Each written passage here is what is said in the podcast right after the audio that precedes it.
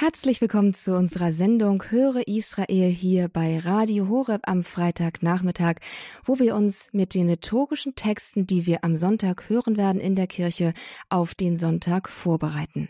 Ich freue mich, Sie dazu begrüßen zu dürfen. Mein Name ist Astrid Mooskopf und ich darf Sie hier heute durch die Sendung begleiten. Zuerst einmal darf ich aber jetzt meinen Gast ganz herzlich begrüßen. Es ist Pater Robert Maria Weinkötz. Er ist uns zugeschaltet aus Waghäuse, aus dem Kloster Waghäuse, wo die Mutter mit dem gütigen Herzen verehrt wird. Und er gehört zu den Brüdern vom gemeinsamen Leben. Er wird uns heute die Texte des Sonntags, die liturgischen Texte des Sonntags auslegen. Grüß Gott, Pater Robert Maria, schön, dass Sie mit dabei sind und ein Gruß nach, nach Waghäuse. Ja, vielen Dank und auch allen ein herzliches Grüß Gott, die sich jetzt Zeit nehmen für Gottes Wort. Es ist ein wunderbares Wort, was wir in diesen Lesungen des Sonntags hören und ich freue mich darauf. Ja, ich glaube, dass diese Freude teilen wir jetzt gemeinsam mit allen Zuhörern, dass wir jetzt hinein eintauchen dürfen in einer Stunde und diese Texte wirklich in uns aufnehmen dürfen und sie erklärt bekommen sogar. Zu Beginn ist es ein guter und schöner Brauch dieser Sendung, dass wir beten und darum bitten, dass das Wort Gottes an den rechten Platz fällt im Herzen der Menschen, was jetzt hier ausgeht. Vater Robert Maria, würden Sie dieses Gebet für uns sprechen? Himmlischer Vater, du hast uns dein Wort geschenkt in den Lesungen der Heiligen Schrift, im Wort Gottes, das uns der Heilige Geist geschenkt hat in der Bibel aber wir schauen auch auf Maria, ja, die wir hier ehren als eine Frau mit einem gütigen Herzen und sie hat dein Wort wirklich ganz tief aufgenommen. Sie hat sich umformen lassen durch dieses Wort und ich möchte dich, Maria, bitten, hilf uns, wie du jetzt das Wort nicht nur äußerlich zu hören, mit dem Kopf irgendwie was Schlaues daraus zu entnehmen, sondern es aufzunehmen als ein Wort des Lebens für uns. Hilf uns zu hören, was Gott auch durch das Wort der Schrift uns ganz persönlich sagen möchte. Um all das bitten wir durch Christus, unseren Herrn. Amen. Wir beginnen mit dem, mit der ersten Lesung. Sie ist aus dem Buch Zacharia. So spricht der Herr, heißt es dort, über das Haus David und über die Einwohner Jerusalems werde ich einen Geist des Mitleids und des flehentlichen Bittens ausgießen. Und sie werden auf mich blicken, auf ihn, den sie durchbohrt haben. Sie werden um ihn klagen, wie bei der Klage um den Einzigen. Sie werden bitter um ihn weinen, wie man um den Erstgeborenen weint. An jenem Tag wird die Klage in Jerusalem so groß sein wie die Klage um Hadad Remon in der Ebene von Megiddo. An jenem Tag wird für das Haus David und für die Einwohner Jerusalems eine Quelle entspringen gegen Sünde und Unreinheit. Ja, dieser Prophet Zachariah, er hat gelebt etwa 500 bis nach 500 auf jeden Fall vor Christus und hat in dieser Zeit nach dem Exil gewirkt, nach der Heimkehr des Volkes wieder in sein Land, auch nach Jerusalem. Das kleine Büchlein, das von ihm kommt und das sein Wirken dokumentiert, hat zwei große Teile und wir hören jetzt die Lesung aus dem zweiten Teil. Der erste Teil spricht von der Ermutigung, die der Prophet seinem Volk macht, wieder zu beginnen mit dem Neuaufbau, denn es lag ja alles da nieder nach der Zeit der Verbannung. Und so ist er ein Prophet der Ermutigung. Aber der zweite Teil dieses kleinen Büchleins, Sacharja, der ist wohl etwas später verfasst, aber er ist aus diesem gleichen Geist geformt, wieder Mut zu machen und er ist ausgerichtet auf dieses Thema der Wiederherstellung, der Wiederherstellung nicht nur des Volkes, sondern weit über seine Zeit hinaus, weit über die damalige Zeit hinweg, lenkt das Wort Gottes den Blick auf die Wiederherstellung des Gottesvolkes in der messianischen Heilszeit. Da muss man also über den geschichtlichen Zusammenhang hinüberschauen in das Größere, was in diesem kleinen Büchlein prophetisch geschaut wird. Und dieses Wort, was wir jetzt hören am Sonntag, es ist etwas rätselhaft. Zunächst einmal ist es ein Wort an Jerusalem, an das Haus David. Und zunächst wird der Prophet, diese Verse gehen voraus, diesem Haus David und Jerusalem den Schutz Gottes, die Rettung verheißen. Und wir dürfen das ruhig mal auch so hören, dass Gott seinem Bund treu bleibt, dass er auch trotz aller Niedergänge trotz allen Versagens dem Bund treu bleibt und auch dem Haus David treu bleibt. Das ist schön zu wissen, dass es über die Zeiten hinweg diese Treue Gottes gibt. Also zunächst wird dem Volk gesagt, dass Jerusalem, das Haus David, Rettung erfahren wird. Aber dann kommen diese sehr bekannten und doch wieder auch sehr geheimnisvollen Verse, die wir heute hören, dass Gott einen Geist des Mitleids und des flehentlichen Bittens ausgießt über die Stadt, über ganz Jerusalem. Und da ist die Rede, dass Jerusalem, dass das Volk Gottes auf Gott blickt, in der anderen Weise der Übersetzung, die früher in der Einheitsübersetzung übernommen wurde, heißt es, nicht, wie wir es heute hören, das ist ja eine Variante, die möglich ist, so zu übersetzen. Da hieß es, sie werden auf den blicken, den sie durchbohrt haben. Hier heißt es, sie werden auf mich blicken, auf ihn, den sie durchbohrt haben. Da fällt etwas zusammen, nämlich Gott, der dieses Wort spricht, sie werden auf ihn schauen, aber dann auch auf den, den sie durchbohrt haben. Und man kann eigentlich so aus dem Zusammenhang des kleinen Büchleins nicht erkennen, wen schaut denn der Prophet? Wer ist da gemeint? Ein Geist des Mitleids, obwohl doch Gott Rettung zugesagt hat, aber jetzt konzentriert sich der Blick auf Gott und er konzentriert sich auf einen Durchbohrten ja, um den man klagt. Und dann wird die Klage auch noch näher gedeutet und sie ist wirklich dann auch vertieft und man begreift, wie tief und wie innig diese Klage nun auch gehalten wird. Die Klage um den einzigen, um den Erstgeborenen, glaube ich, hieß es in der alten Variante. Also schon eine Klage, die an das Innerste rührt, um den innersten Verlust, ja, vielleicht einer Mutter um ihren Sohn, um ihr Kind, also schon nicht eine oberflächliche Klage, sondern ein tiefes Traurigsein, eine tiefe Klage um den Verlust eines sehr liebgewordenen und teuren Menschen, der kostbar ist und auf dem man auch das Erbe der Väter weiß, also auch um den einzigen, wie wenn manche können das vielleicht sogar aus der Erfahrung ihres Lebens nachvollziehen, wenn ihnen das Liebste, das Einzige genommen wird. In diesem Kontext, in diesem Zusammenhang wird die Klage gestellt, die dann in Jerusalem gehalten wird. Also ein sehr eigenartiges Wort. Der Erstgeborene wird beweint. Und dann ein Vergleich, der auch nicht so ohne weiteres verständlich ist. Da sagt der Prophet, an jedem Tag wird die Klage in Jerusalem so groß sein wie die Klage um Hadad Rimon in der Ebene von Megiddo. Wer war dieser Hadad Rimon? Das war eine syrische Gottheit. Und da gab es den Brauch, den Ritus, dass in der Anlehnung an die Natur, an den Zyklus der Natur, das Sterben dieses Gottes beklagt wurde, im Herbst und im Winter und dann auch kultisch nachvollzogen wurde, aber dann auch wieder seine Auferstehung im Frühjahr.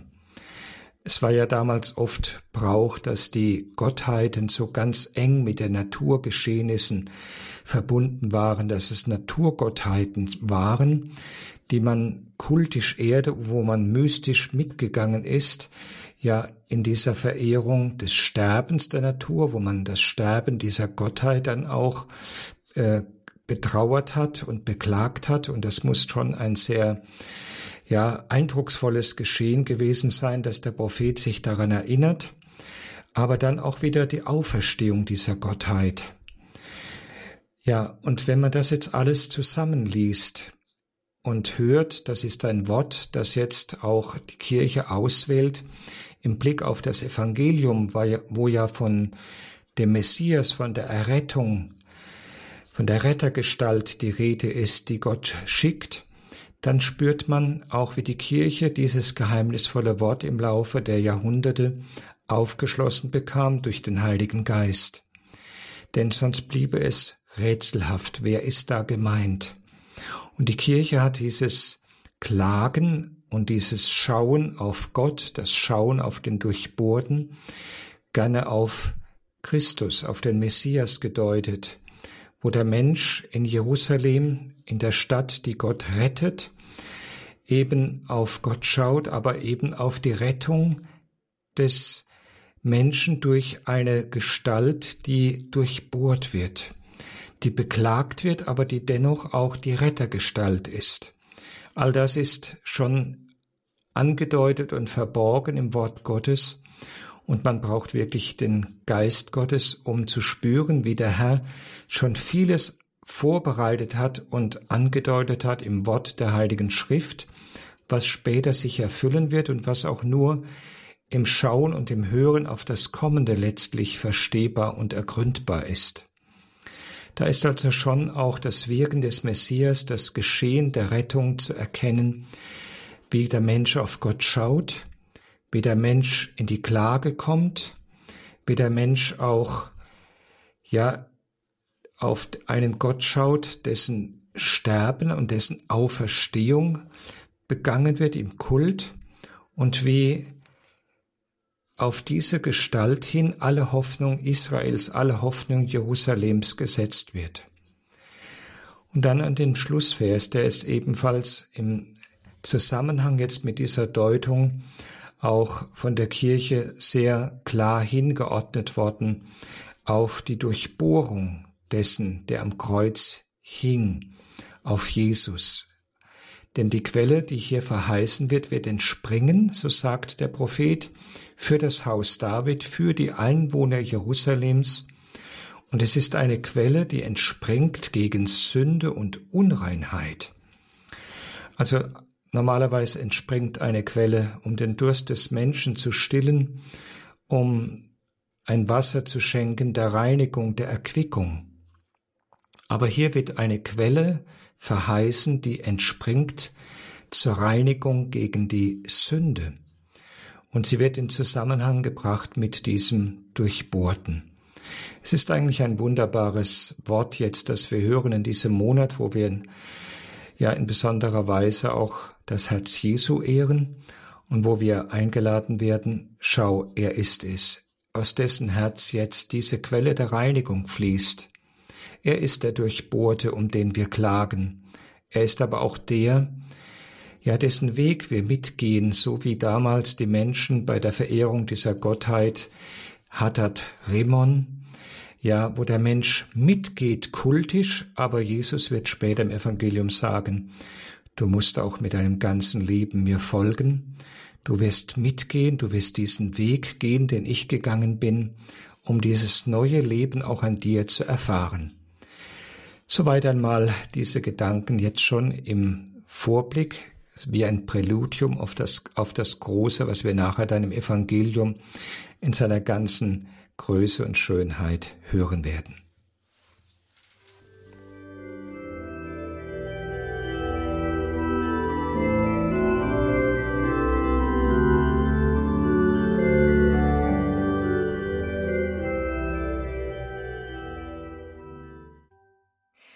Hier ist Höre Israel bei Radio Horeb am Freitagnachmittag, später Nachmittag, früher Abend.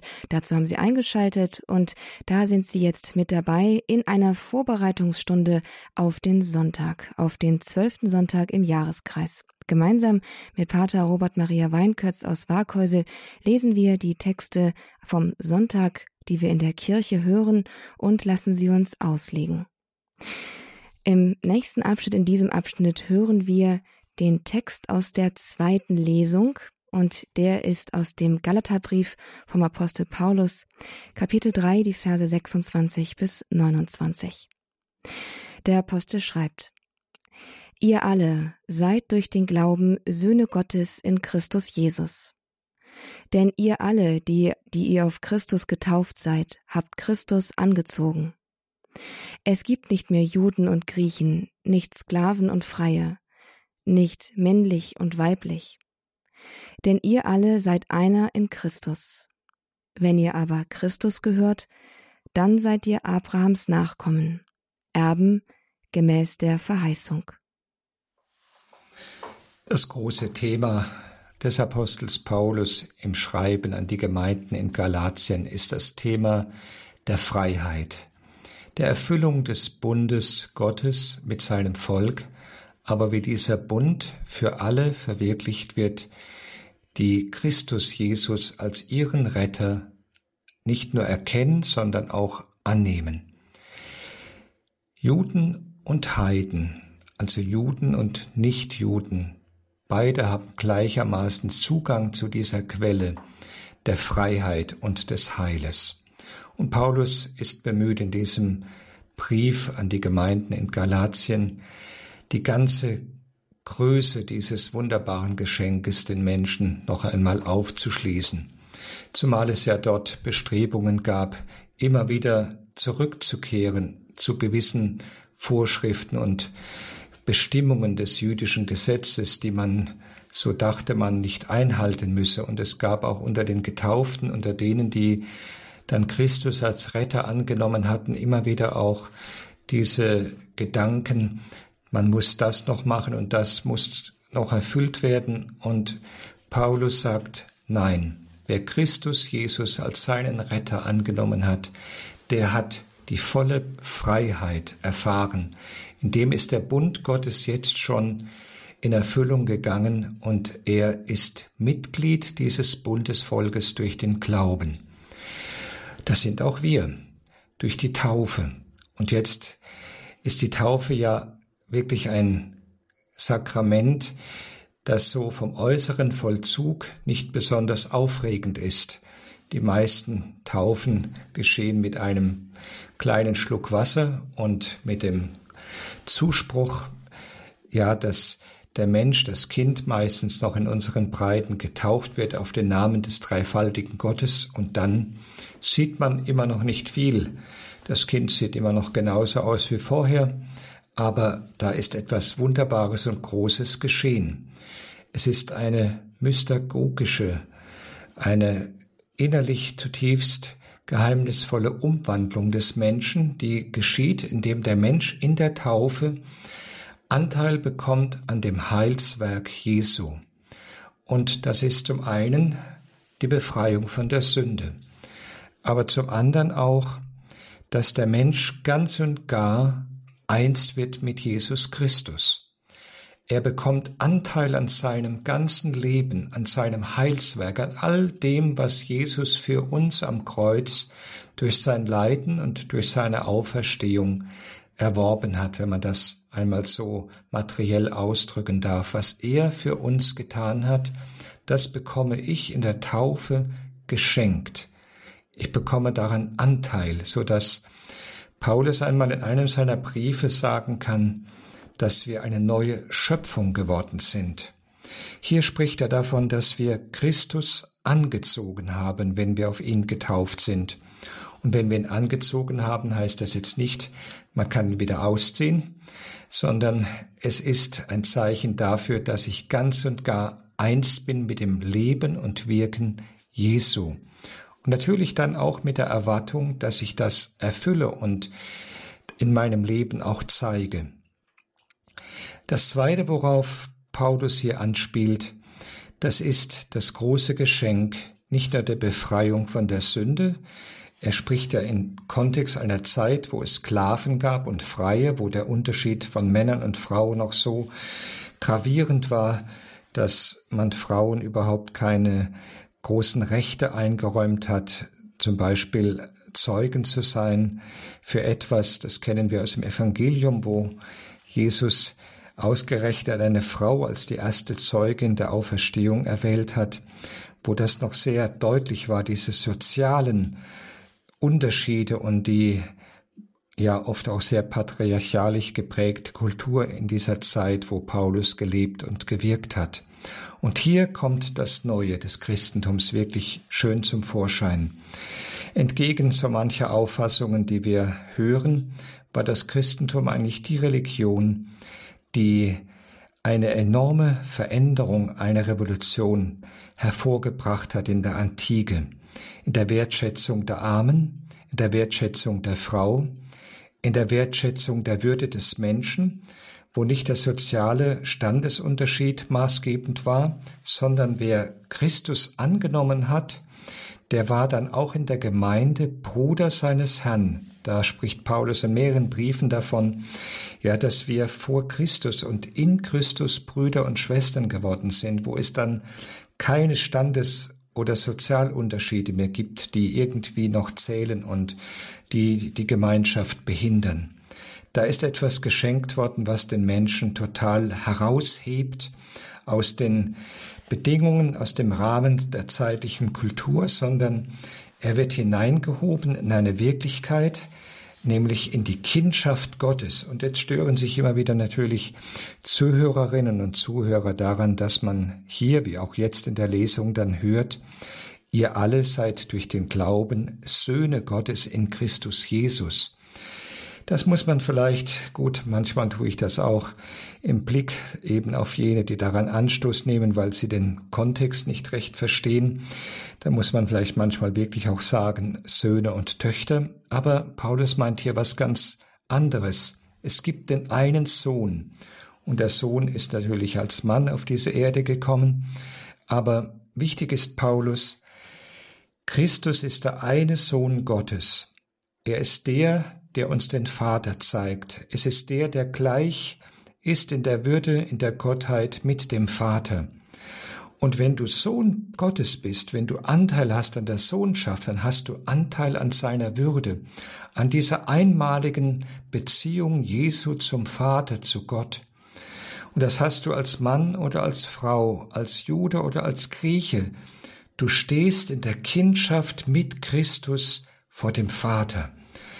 Das muss man wirklich mal richtig aufnehmen, was das bedeutet, diese Revolution der Verkündigung, ja, wo der Mensch etwas ganz Neues erfährt, wer er ist, und man kann sich vorstellen, was das an Veränderung bewirkt hat in den Gemeinden, warum auch die Gemeinden dann so anziehend waren, besonders für diejenigen, die eigentlich sozial gesehen keine großen, keinen großen Einfluss hatten dass sie in der Gemeinde Jesu spüren konnten, hier zählt das nicht, hier bin ich Kind Gottes, hier bin ich getauft, hier habe ich Anteil an der Rettung durch Gottes Sohn selber, hier ist mir etwas geschenkt, was unvergleichlich weit größer ist als das, was ich mir vielleicht durch irgendwelche Rechte noch erkaufen und erwerben könnte.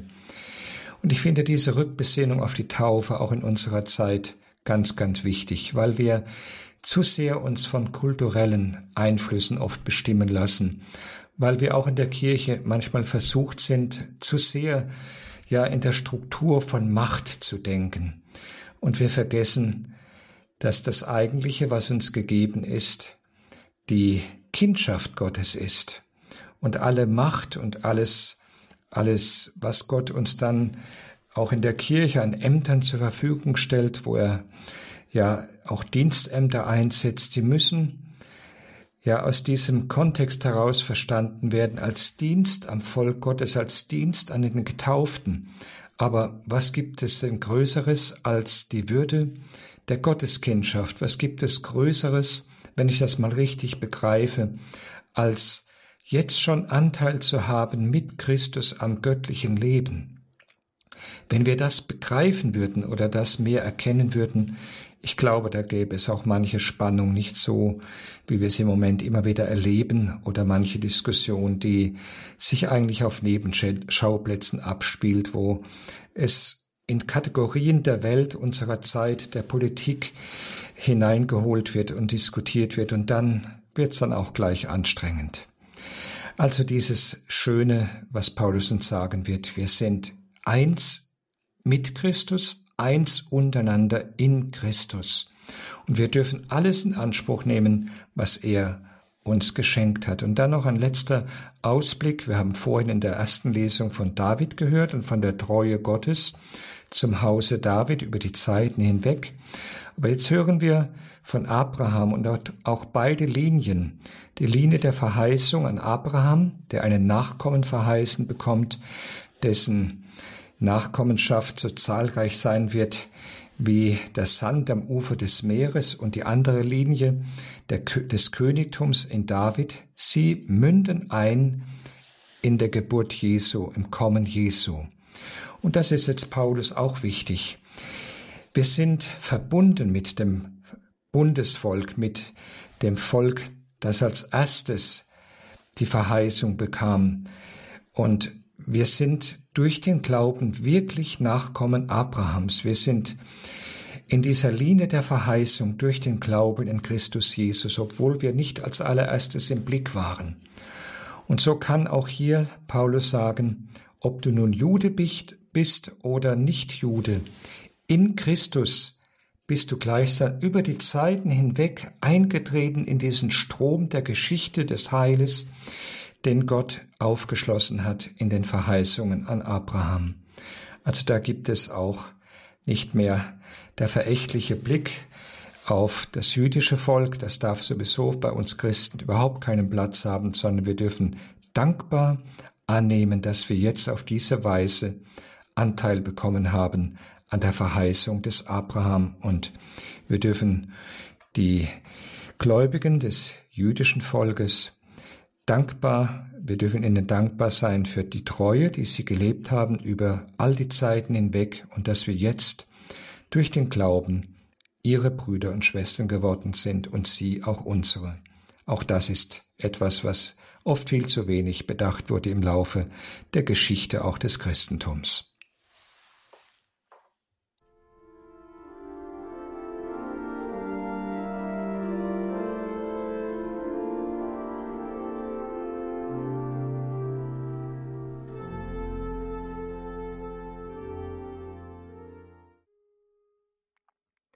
Höre Israel mit der Vorbereitung auf den kommenden Sonntag, den zwölften Sonntag im Jahreskreis. Herzlich willkommen zurück zur Betrachtung der Texte, die wir in der Heiligen Messe am Sonntag hören werden, zusammen mit Pater Robert Maria Weinkötz aus Waghäusel von der Mutter mit dem gütigen Herzen, die dort am Wallfahrtsort verehrt wird. Er hat uns bereits den Text der ersten und zweiten Lesung vom kommenden Sonntag ausgelegt. Kommen wir jetzt zum Evangelium, das, in diese, das an diesem Sonntag aus dem Evangelium nach Lukas ist. Das Kapitel, Kapitel 9, Vers 18 bis 24. In jener Zeit betete Jesus für sich allein, und die Jünger waren bei ihm. Da fragte er sie, Für wen halten mich die Leute?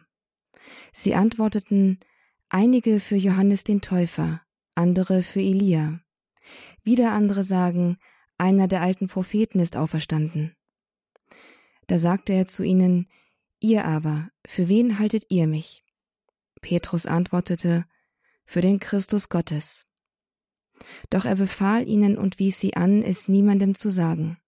Und er sagte, der Menschensohn muss vieles erleiden und von den Ältesten, den Hohepriestern und den Schriftgelehrten verworfen werden. Er muss getötet und am dritten Tage auferweckt werden. Zu allen sagte er, wenn einer hinter mir hergehen will, verleugne er sich selbst, nehme täglich sein Kreuz auf sich und folge mir nach. Denn wer sein Leben retten will, wird es verlieren. Wer aber sein Leben um meinetwillen verliert, der wird es retten. Wir haben viel jetzt schon darüber nachgedacht, wie Gott Heil verheißt, wie er eine Zeit der Wiederherstellung von allem herbeiführt und wie das schon geheimnisvoll angekündigt wird durch Sacharja, den Propheten, der ja am Anfang des nein, etwa 520 herum gewirkt hat, aber dann später auch in seinem Büchlein Schriften und Worte ja gesammelt hat, die weit über seine Zeit hinausgehen und die auf die Wiederherstellung hindeuten, die Gott für die ganze Menschheit vorbereitet hat. Wir haben vom Geschenk der Rettung, der Befreiung gehört von Paulus. Und jetzt wird der Blick nochmal auf diese Rettergestalt gelenkt in den Lesungen, ja, in der die Kirche die Erfüllung der Verheißungen des Propheten Zachariah erkennt. Auf Jesus. Und Jesus führt uns in diesem Evangelium ja in eine Frage hinein, die er den Jüngern stellt und die wir auch als eine ganz persönliche Frage an uns begreifen dürfen. Es gibt ja Evangelien, da hören wir einfach nur zu und schauen zu, was er tut und wie er gewirkt hat. Aber hier ist ein Evangelium, wo er die Jünger fragt, die bei ihm waren. Und sie sind ja schon eine ganze Weile bei ihm. Und dann kommt zunächst einmal eine sehr, ja, allgemeine Frage noch. Für wen halten mich die Leute? Und dann referieren die Jünger so, was so Land auf, Land ab über Jesus gedacht wird, denn man ist ja aufmerksam geworden auf ihn, auf sein Wirken. Und sie erzählen, was so an Auffassungen eben in den Köpfen der Menschen ist. Aber dann kommt die viel entscheidendere Frage, wo ich mir vorstellen kann, dass die Jünger ja erst einmal kurz aufgehorcht haben, als er ihnen diese Frage stellt, ihr aber für wen haltet ihr mich? Ihr seid bei mir, so könnte man sagen, schon eine ganze Weile, ihr seht, was ich tue, ihr hört, was ich den Menschen sage, ihr beobachtet mich. Aber was ist jetzt in eurem Herzen, was denkt ihr über mich, wer ich bin? Und da kommen die Vorstellungen der Jünger zutage. Und Petrus antwortet stellvertretend für die Jünger, für den Christus, für den Messias Gottes. Und dann kommt dieses Wort, ja, dass Jesus ihnen befiehlt, dass sie darüber nicht reden dürfen. Warum wohl? Das hört man öfters in den Evangelien, dass Jesus das Schweigen gebietet, obwohl doch eigentlich aufs erste hin nichts Verwerfliches an dieser Antwort zu finden ist. Aber die Vorstellung, die dahinter steckt. Was denken die Jünger, was denken die Menschen vom Messias, von dieser Rettergestalt, ja, die schon über Jahrhunderte verheißen ist. Und da sind sie eben Kinder auch ihrer Zeit. Und Jesus muss versuchen, in den Herzen, in den Gedanken der Jünger, jetzt auch den Plan Gottes hineinzulegen. Denn die Jünger hatten ihre Vorstellungen wie viele ihrer Zeitgenossen, dass wenn der Messias kommt, dass er mit äußerer Macht sein Reich aufrichtet, dass es eine Figur wird, die im äußeren, auch im politischen Rahmen dann auch agiert und durchaus wirkungsvoll und beeindruckend sein Königtum aufbaut und Gottes Herrschaft wiederherstellt. Aber genau dieser Vorstellung muss zunächst einmal Jesus eine Absage erteilen. Der Messias geht einen Weg, der zunächst einmal völlig konträr ist zu all diesen Vorstellungen. Und jetzt kommt wirklich harter Tobak. Er sagt, der Menschensohn muss vieles erleiden. Er muss von den Ältesten, den hohen Priestern, Schriftgelehrten verworfen werden, also von den diejenigen, die es eigentlich kapieren müssten. Von ihnen, von denen, die verantwortlich sind im Volk, die eigentlich im Herzen der Religion zu Hause sind, von ihnen wird er nicht erkannt werden, so sagt er, ja im Gegenteil, er wird von ihnen verworfen und sogar getötet werden. Wir haben uns an diese Worte vielleicht viel zu oft schon gewöhnt, weil wir sie schon x-mal gehört haben, aber was das bedeutet für Jesus, was das bedeutet für die Jünger, das muss man sich versuchen mal klar zu machen. Jesus wird von den eigenen Religionsführern in seinem Volk nicht erkannt. Im Gegenteil, er wird als ein Aufrührer, als ein Gotteslästerer am Ende verurteilt werden. Und die Jünger, sie haben auch eine Messias, eine Rettung, eine Rettergestalt vor Augen, die im äußeren Zusammenhang Befreiung und Rettung schenkt. Aber jetzt spricht Jesus vom Leiden. Er spricht vom Verworfenwerden, aber Gott sei Dank auch von der Auferweckung am dritten Tag. Also von einem Weg, der in das Leiden führt. Und da merkt man wieder, wie sich nach und nach auch die Prophezeiung durch Sacharja immer mehr ins Licht hebt. Er wird durchbohrt, dieser Retter. Er wird es sein, um den man klagt. Ja, dass Rettung durch einen leidenden Gottesknecht geschieht. Und das ist ja auch eine andere Gestalt, die beim Propheten Jesaja schon angekündigt wird. Ein Gottesknecht, der Befreiung schenkt, der Licht für die Völker schenkt, aber eben auf einem Weg des Leidens, nicht auf einem Weg des äußerlichen Erfolges. So will Gott Rettung schenken und wir fragen natürlich, wie soll das geschehen? Durch Leiden, Rettung, durch Hingabe, durch verworfen werden, wirklich Befreiung, durch einen, der letztlich verkannt wird, soll Gott sein Reich aufrichten. Ich glaube, das ist damals wie heute für uns schwer, schwer verständlich. Und dann noch das Weitere, dass wir, wenn wir ihn kennenlernen wollen, wenn wir diesen Weg erkennen wollen als einen Weg des Heiles, dass wir ihn nur erkennen im Gehen. Wir können viel über Jesus diskutieren, aber ihn erkennen, ihm nahe kommen, sein Herz verstehen, seinem Herzen nahe kommen, was das Geheimnis letztlich der Rettung ist, das wird der Mensch nur in dem Maße, wie er selber eins wird mit ihm, wie er im Leiden bereit ist, im täglichen Auf sich nehmen des Kreuzes, der sehr viele Facetten und Formen hat, die es annimmt.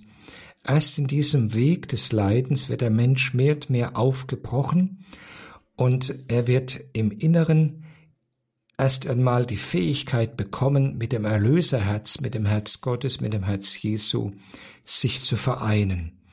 Und da wird Jesus nicht nur vom Äußeren her erkannt, sondern er wird von innen her begriffen und verstanden. Und dann wird vielleicht der Mensch nach und nach im Gehen und im Mitgehen, im Mitleiden, Mitleben mit Jesus die Liebe spüren, die letztlich das Geheimnis der Erlösung ist. Die Liebe, die das Leiden trägt, genau das wegträgt, was Rettung, was Heilung verhindert, nämlich die Macht der Sünde. Und da wird der Mensch erkennen, dass es die Hingabe ist des Unschuldigen, der als Lamm, auch ein beliebtes Bild der Heiligen Schrift, unschuldig sein Leben gibt, dass es genau diese Liebe, diese Sühne des Unschuldigen ist, die die Rettung vor dem Bösen, vor der eigentlich großen Bedrohung schenken wird, die keine politische Instanz wegnehmen kann. Und wenn sie noch so groß wäre und noch über so viele Mittel verfügen würde, diese Mächte des Bösen, der Bindung des Menschen, wo er unfrei ist, wo er sich nicht selber lösen kann, die wird genau durch den geschenkt, der in dieses Geheimnis des Leidens die Liebe Gottes hineinlegt und wo die Liebe Gottes ist, ist, die alles verwandelt und aufbricht und die es auch aufbrechen und verwandeln will in unserem Herzen.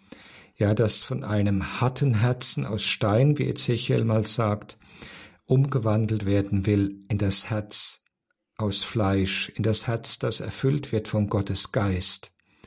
Und, er, und erst im Blick auf diesen Weg der Wandlung, erst im Blick auf diesen Weg, den der Mensch von Jesus gewiesen bekommt, wo er nicht einfach nur im Äußeren etwas empfängt, sondern wo er es empfängt im Mitgehen. Erst in diesem Weg wird der Mensch spüren, dass auch die Rettung schon jetzt beginnt im Gehen, dass sich da das Wirken Gottes am Menschen zeigen wird und wie er auch im Gehen vielleicht nicht viel begreift, weil er das Ziel nicht kennt und den Weg oft nicht erkennen kann, weil er durch Dunkel führt, aber er wird ein Weg geführt, den Jesus ihn zeigt, den er vorausgeht und wo er Mut haben darf. Hier ist jemand, der diesen Weg gegangen ist, der diesen Weg durch Kreuz und Leid in die Auferstehung, in das Leben geht, und dem darf ich folgen. Es ist letztlich also eine große Einladung des Vertrauens, sich dem anzuvertrauen, dem das Leben zu überlassen, wie die Gemeinde, die an die Paulus schreibt, der für uns gestorben und für uns auferstanden ist. Und das wollen wir jetzt vielleicht auch ganz bewusst nochmal in die Mitte stellen, wenn wir uns auf den Sonntag hinzubewegen, dass wir diese Frage mitnehmen, wer ist Jesus für dich und was hast du von ihm schon erkannt und kannst du ihm vertrauen, dass du ihn noch tiefer findest im Mitgehen, auch in den Dunkelheiten deines Lebens kannst du vertrauen, dass er sich da als Retter erweisen wird, auch für dich. Das sind die Fragen, glaube ich, die wir jetzt so in der Vorbereitung auf, Sonnt auf den Sonntag mitnehmen dürfen und wo der Herr, und das ist das Schöne, so ganz persönlich mit jedem Einzelnen jetzt ins Gespräch kommen will. Und er freut sich jetzt schon auf unsere Antwort.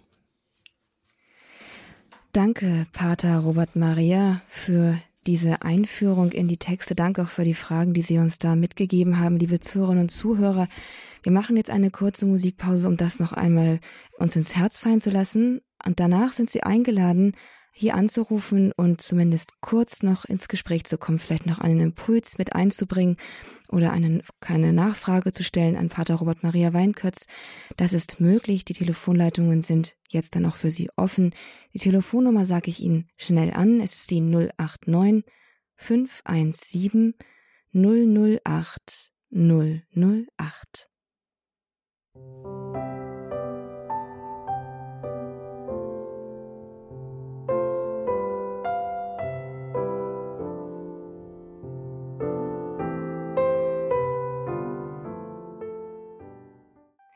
In der Höre Israel-Sendung heute an diesem Freitag haben wir uns vorbereitet auf den Sonntag, auf den zwölften Sonntag im Jahreskreis. Das ist der Sonntag, der vor uns liegt, übermorgen.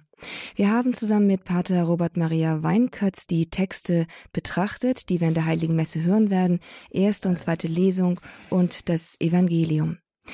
Sie waren eingeladen, liebe Zuhörerinnen und Zuhörer, hier anzurufen und sich einzubringen in dieses Bibelgespräch. Ich habe aber den Eindruck, dass die Fragen, die uns Pater Robert Maria soeben noch mitgegeben hat, nämlich die Frage, was glauben wir, wer Jesus ist, und all die Anfragen, die damit verbunden sind, das beschäftigt sie zu sehr, um hier sich zu Wort zu melden. Deswegen kommen wir jetzt auch schon zum Ende unserer Höre Israel Sendung und ich möchte mich an dieser Stelle ganz herzlich bei Ihnen, Pater Robert Maria, bedanken für das, was Sie uns hier geschenkt haben, diese Hinführung, auch die Verbindung der Lesungs- und Evangelientexte, die Sie uns da, naja, die Sie uns aufgezeigt haben. Ganz herzlichen Dank dafür. Ja, gerne. Und ich hoffe, dass es für den einen oder anderen doch auch hilfreich war und nicht so theologisch. Aber ich vertraue auf das Wort Gottes, auf das Wirken des Wortes auch in jedem Einzelnen. Manchmal kommen diese Dinge ja später. Und ich finde das Wichtigste jetzt, dass wir so in das Gespräch mit Jesus schon eintreten und immer wieder die Frage an uns stellen lassen, wer bin ich denn für dich? Und dass wir so ganz ehrlich ihm sagen, wo wir stehen und was wir vielleicht auch nicht verstehen. Ja, und einfach gehen, mitgehen. Und mir gefällt, das muss ich noch sagen, ein Gedanke, den ich jetzt in dem neuen Schott-Messbuch fand, als Gedanke jetzt bei der Eucharistie. Und das ist, da ist ein kleines Gebet und das finde ich ganz passend. Und wenn Sie noch ein wenig Geduld haben, dann möchte ich genau dieses Gebet jetzt am Ende auch meine Ausführungen noch an Jesus richten. Bitte. Herr Jesus Christus, ich danke dir für das große Vorrecht, dass ich Gemeinschaft mit dir haben darf und dass ich durch dich zu einem Kind Gottes geworden bin. Ich will dir nachfolgen und ich bitte dich, hilf mir durch deinen Geist.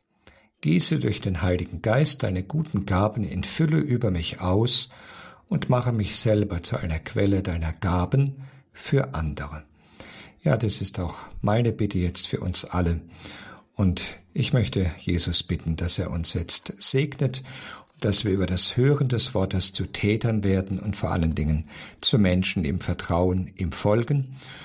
Die Liebe seines Herzens erkennen und auch immer mehr seinem Herzen ähnlich werden, damit wir, wie eben dieses Gebet so schön sagt, auch selber eine Quelle werden können des Lebens, des Segens für die, für die vielen, die Gott noch nicht so tief erkennen.